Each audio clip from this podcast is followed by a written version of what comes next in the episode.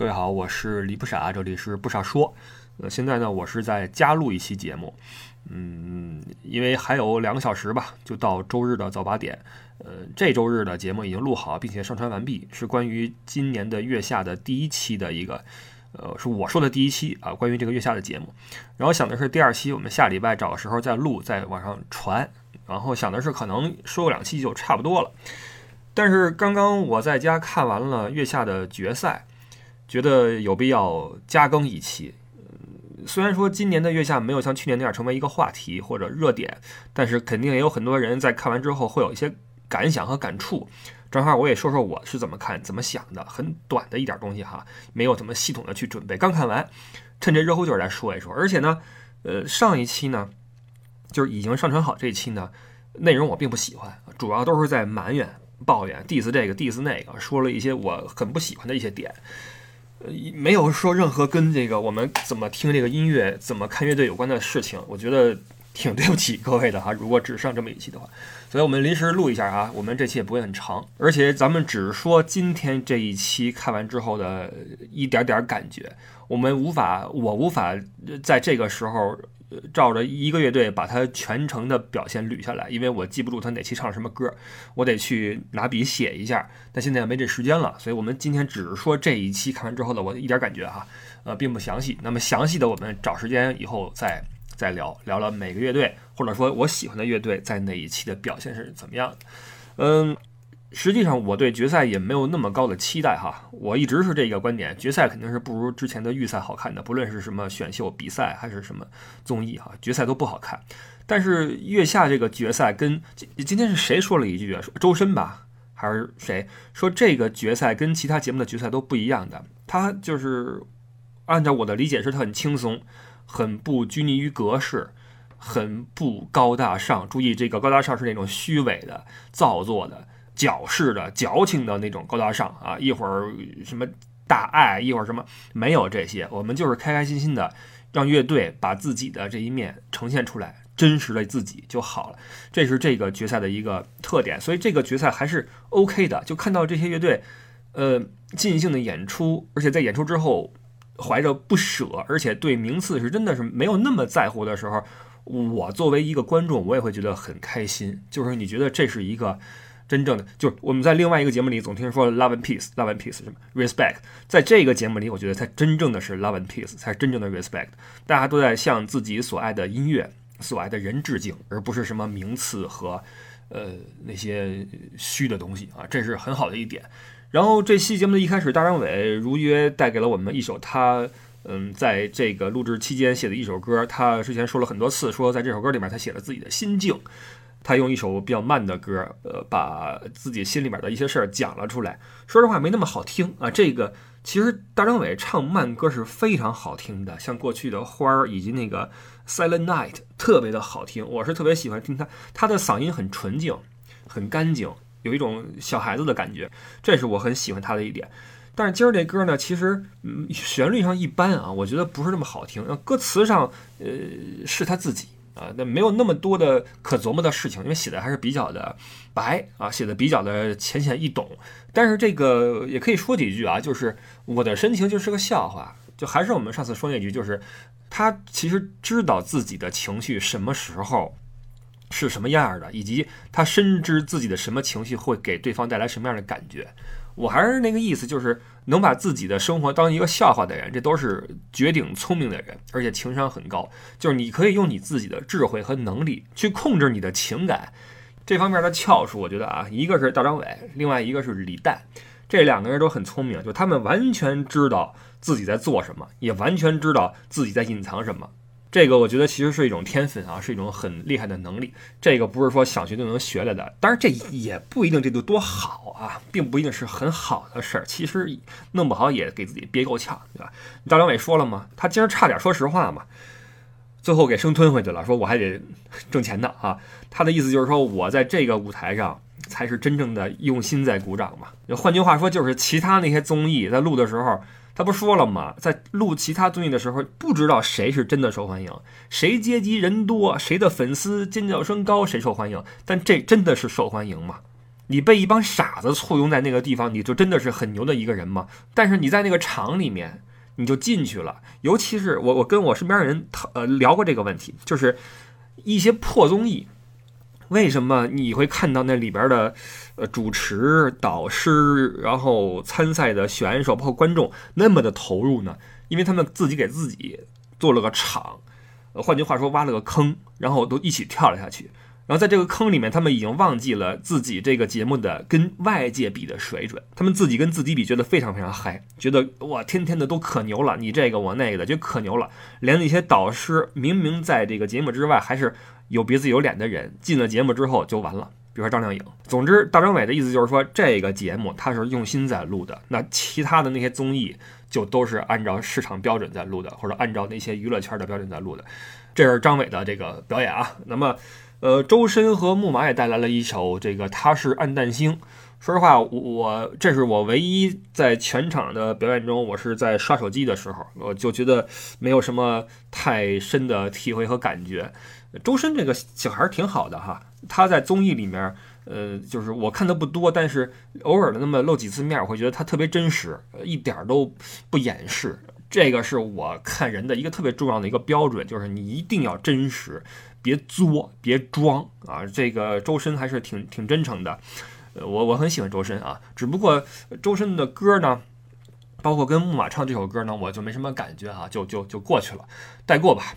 然后汪峰来了，呃，说实话，我是，我曾经很喜欢汪峰啊。我在零零三、零四年、零四、零五年的时候，还是挺喜欢汪峰的。大约到了奥运会那期间就不行了。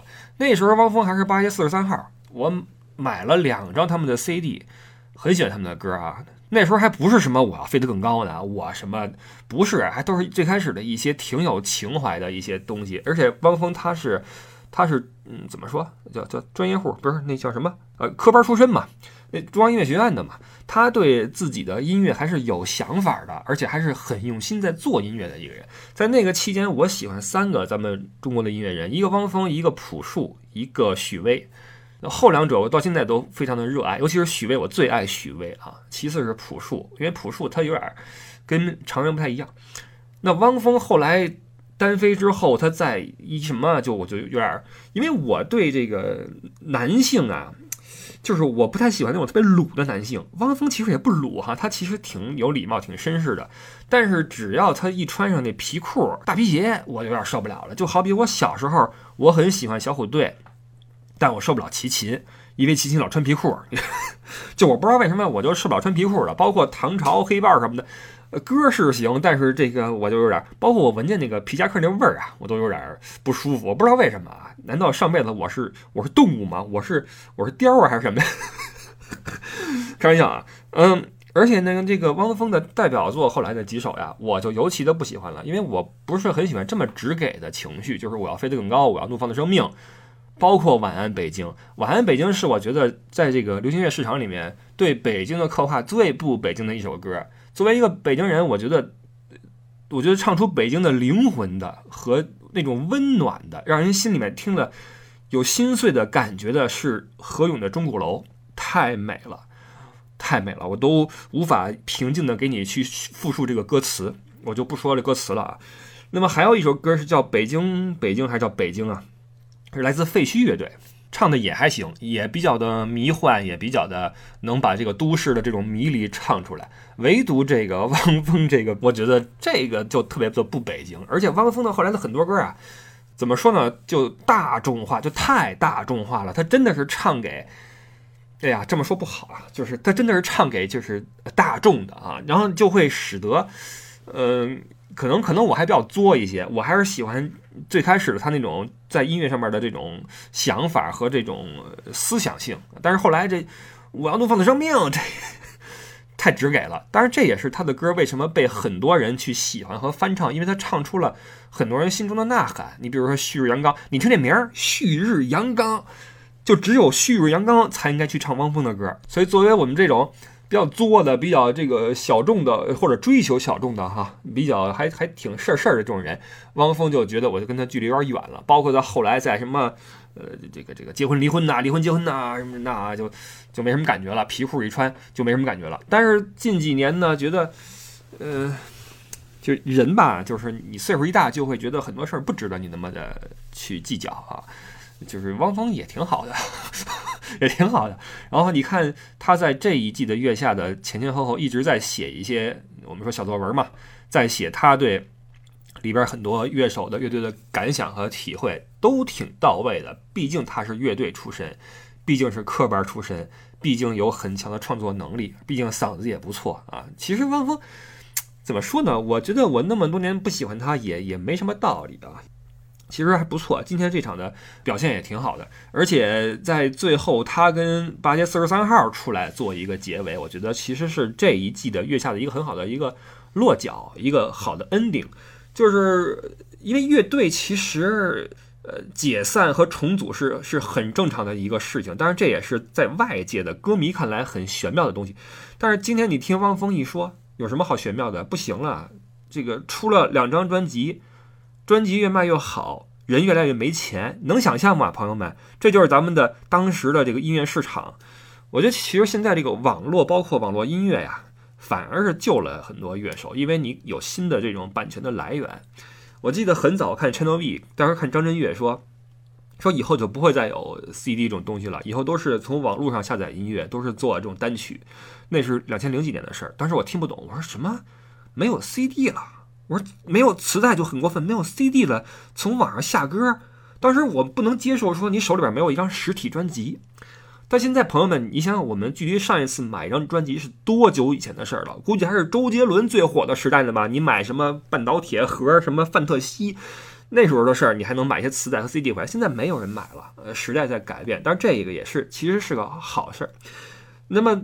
八月四十三号一出来，然后他们一聊这，你看几个哥们儿都老成那样的，一聊这事儿就让人觉得哇，其实乐队真的是不容易，而且，呃，汪峰单飞是也是得到了他们的理解的。我觉得每个人都能理解这个状态，呃，就是没钱了嘛。然后听到这儿的时候，我就更加对那些坚持下来的那个乐队们油然起敬，尤其是那些非富二代乐队，因为很多孩子们他有钱呀。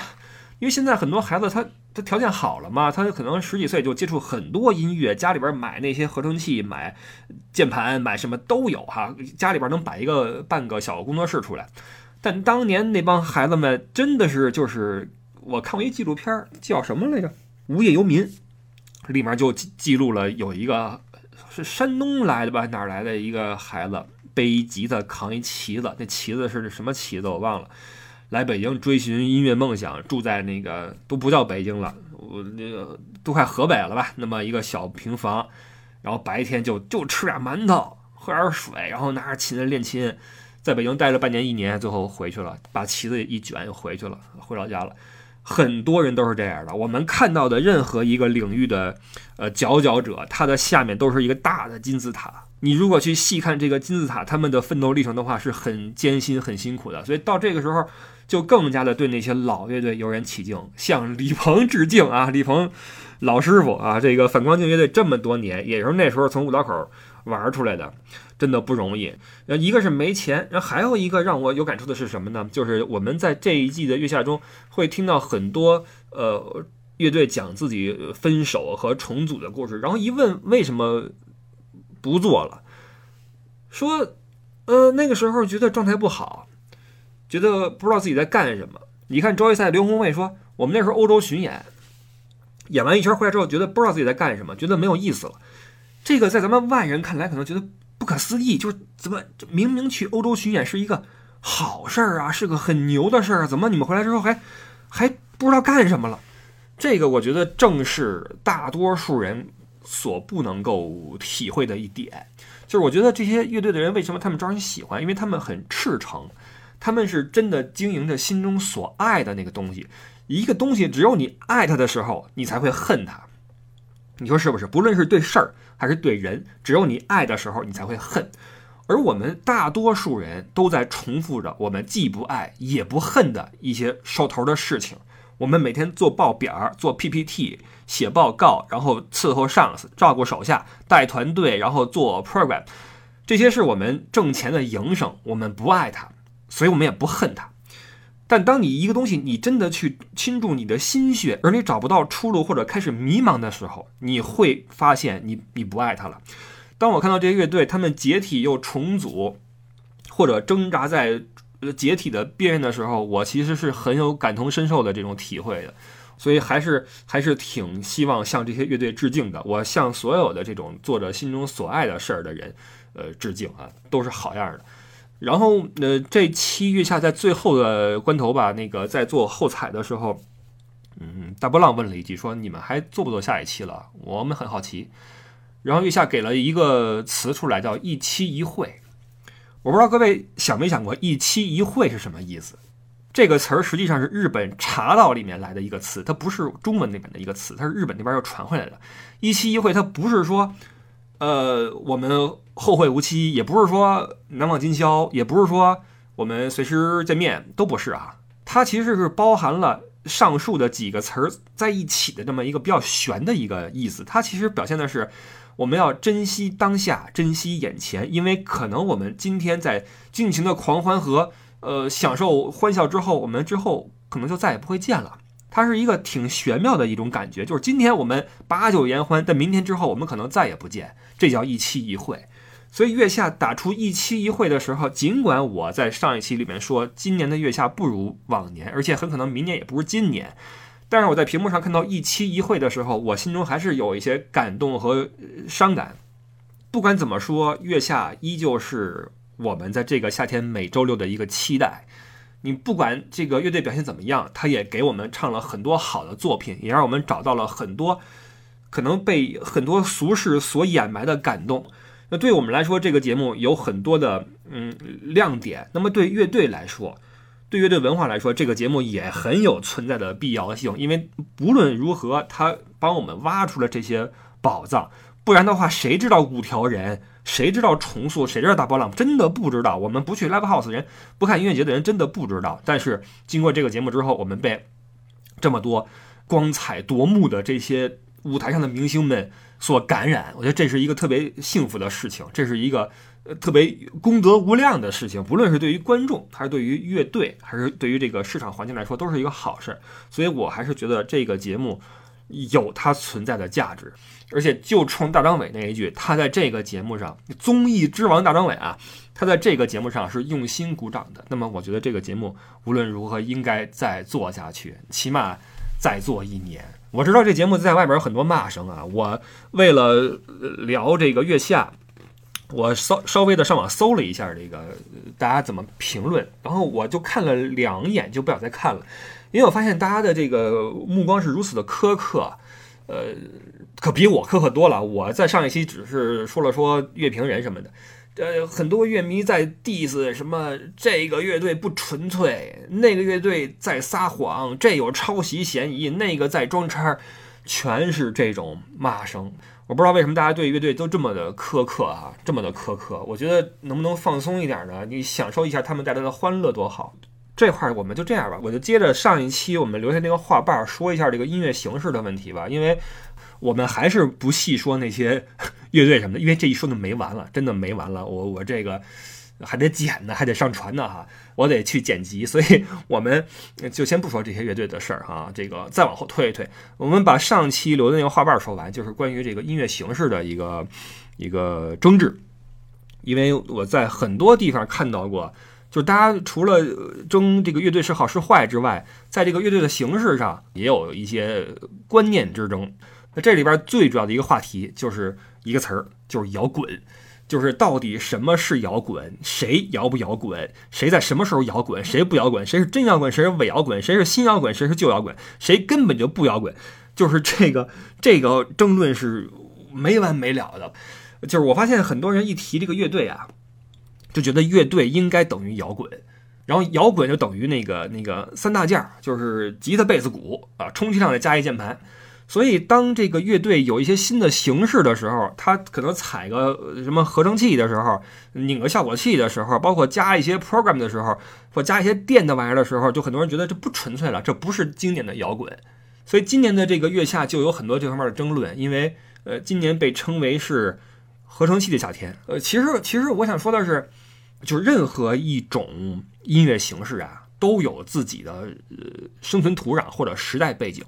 经典虽然是经典，但是你轻易不要拿出来跟经典的东西相比，因为有的时候经典只能存活在你的心中。我举个例子啊，就是我 我曾经有一阵儿有一个朋友跟我天天说。那时候央视刚刚演了一版那个《射雕英雄传》啊，正好是周迅演的，周迅、李亚鹏演的，什么孙海英演那个洪七公，包括吕丽萍还有一个角色在里面啊。这个上映，然后我就看吧，我天天看。我边上一哥们儿都说了，说这玩意儿没法看，这根本比不上经典射雕。我说经典射雕是什么射雕？他说八三版射雕是经典。我说有多好？他说没法比呀，你这就是垃圾呀，什么这没法比。然后终于有一天，这哥们儿兴致勃勃地拿出几块光盘来，呢，刻的光盘，说：“来，我带你看看八三射雕。”我一看，给我给我逗坏了。我说：“你这这能看吗？”我说：“这是这样啊，就是为什么说经典不好跟当下东西去比？因为经典是有时代烙印的，它在那个时代是个经典。但你如果把八三射雕拿出来跟两千年的射雕来比的话，它无论是制作工艺还是……呃，表演的这种方式都太不一样了，因为时代变了，十几年过去了。我不是说李亚鹏那郭靖就好，其实真的很傻，非常非常傻。周迅那个黄蓉也不是太到位哈，不符合我们对黄蓉的那个那个想象，因为孟美玲在这摆着。但是无论如何，经典拿到现在的话，其实是没法去比较的，因为经典有自己所属的时代。当然了，这个很多人说经典是划时代的，没错啊，这个我承认。比如说迈克尔·杰克逊。他的那些 MV，你今天看都觉得很震撼，对吧？但是呢，从另一方面讲，经典有它产生的时代因素。你比如说中国的摇滚乐，我觉得中国之所以在那个时代啊，上世纪的这个九十年代前后这个时期产生那么一批摇滚乐队，而且非常蓬勃、非常有力量，而且引起了一片摇滚热潮，这个其实跟当时的时代背景是有很大关系的。改革开放之后，这种新的玩意儿一进来，然后冲击到我们原本的那种教条的、墨守成规的、保守的思想的时候，年轻一代会产生火花，会被震撼。他们需要把内心中的那种被震撼之后的情绪，用呐喊的方式表达出来。因为这种震荡是如此的激烈，使得他们必须用一种嘶吼的方式去表达出来。那么这个时候就形成了中国摇滚乐的一个。生存土壤也形成了它的最好的时代，但是过了二十年、三十年，你比如说现在，现在的年轻人还需要嘶吼和呐喊吗？不需要。我们从小就接触各种信息，我们互联网的一代，没有什么玩意儿能让我们的内心产生如此大的震动。可能我们在偶尔喊了嗓子是很舒服的事儿，但是更多的时候我们很放松，我们愿意接纳各种不同的东西，我们玩新的玩意儿。但是摇滚只是某种形式之一。所以，当你在这个时代，你还是要求乐队必须摇滚，或者说摇滚必须得是那种最原始的经典摇滚的话，你等于是在文艺复兴时代，你还要建一个哥特式的建筑。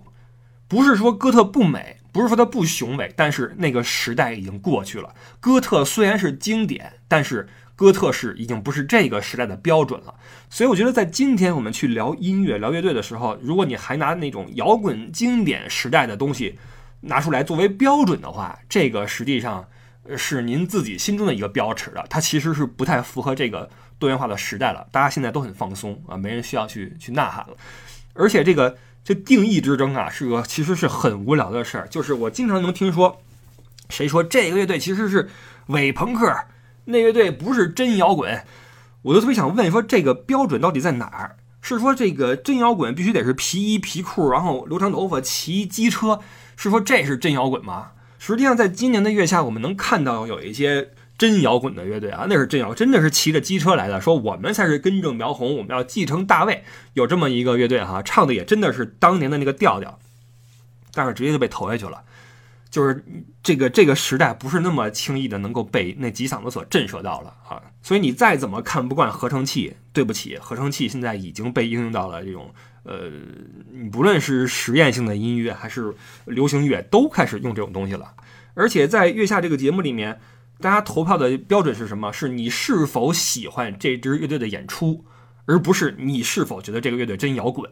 所以这是乐队的夏天，而不是摇滚乐的夏天。它没有一个具体的定义，这才是这个乐队可贵的地方呀！就是各种音乐形式我们都可以拿来玩儿，一起在上面表演。然后我是这个风格，你那风格，大家一起去欣赏就完了。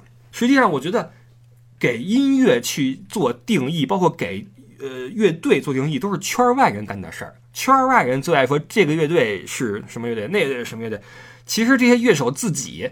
虽然说每个人有自己的所喜爱和擅长的表达方式，比如说我做的歌都是朋克的，我做的歌都是爵士的，这是你因为你自己喜欢。但是这些乐手在底下，他们一定不是只守着自己这个音乐领域去去去去吸纳和接受。你比如说，每次我找李鹏去玩，他们家永远在放音乐啊，永远有背景音乐，但是没有一次放的是摇滚或者朋克。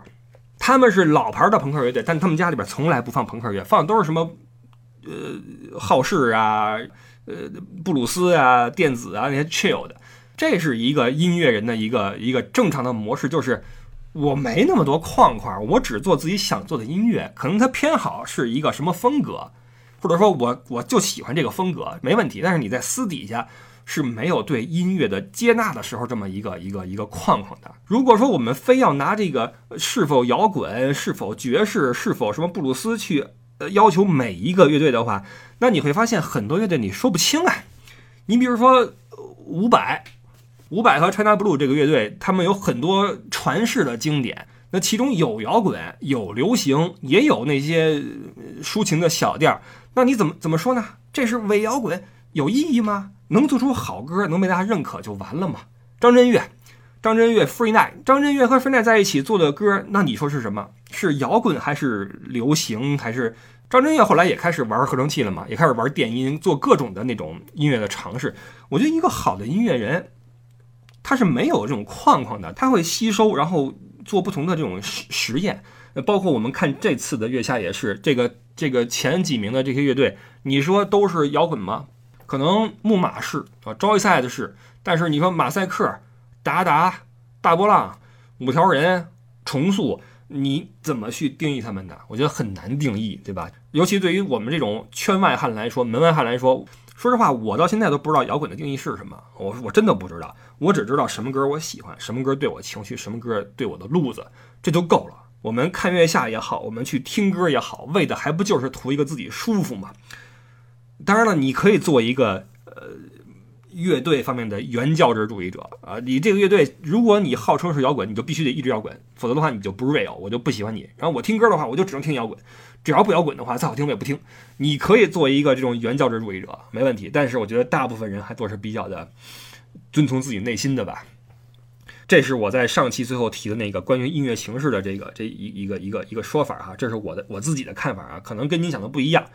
但是没关系啊，这个大家各说各话嘛。OK，那么补的这一期就说到这儿吧，我们下一期就开始聊这些乐队了，聊他们的这一路的表现。不会都说啊，很多乐队都不记得了。呃，月下已经结束了哈，还是感谢这个好节目。嗯，希望明年还有月下可看，因为能够找出来这么多用心做事儿的人不容易了。我之前说过一句，我说为什么我们大家喜欢看月下这个节目？因为这里面的人真诚。有才华，有热情，这三样东西是非常可贵的事情啊！真诚、有才华、有热情，这些东西我们很少有谁能够三样全占。你可以问问自己，你占了几样啊？我觉得这个是很可贵的玩意儿。好吧，我们就下个周日再见。我是刘傻，拜拜。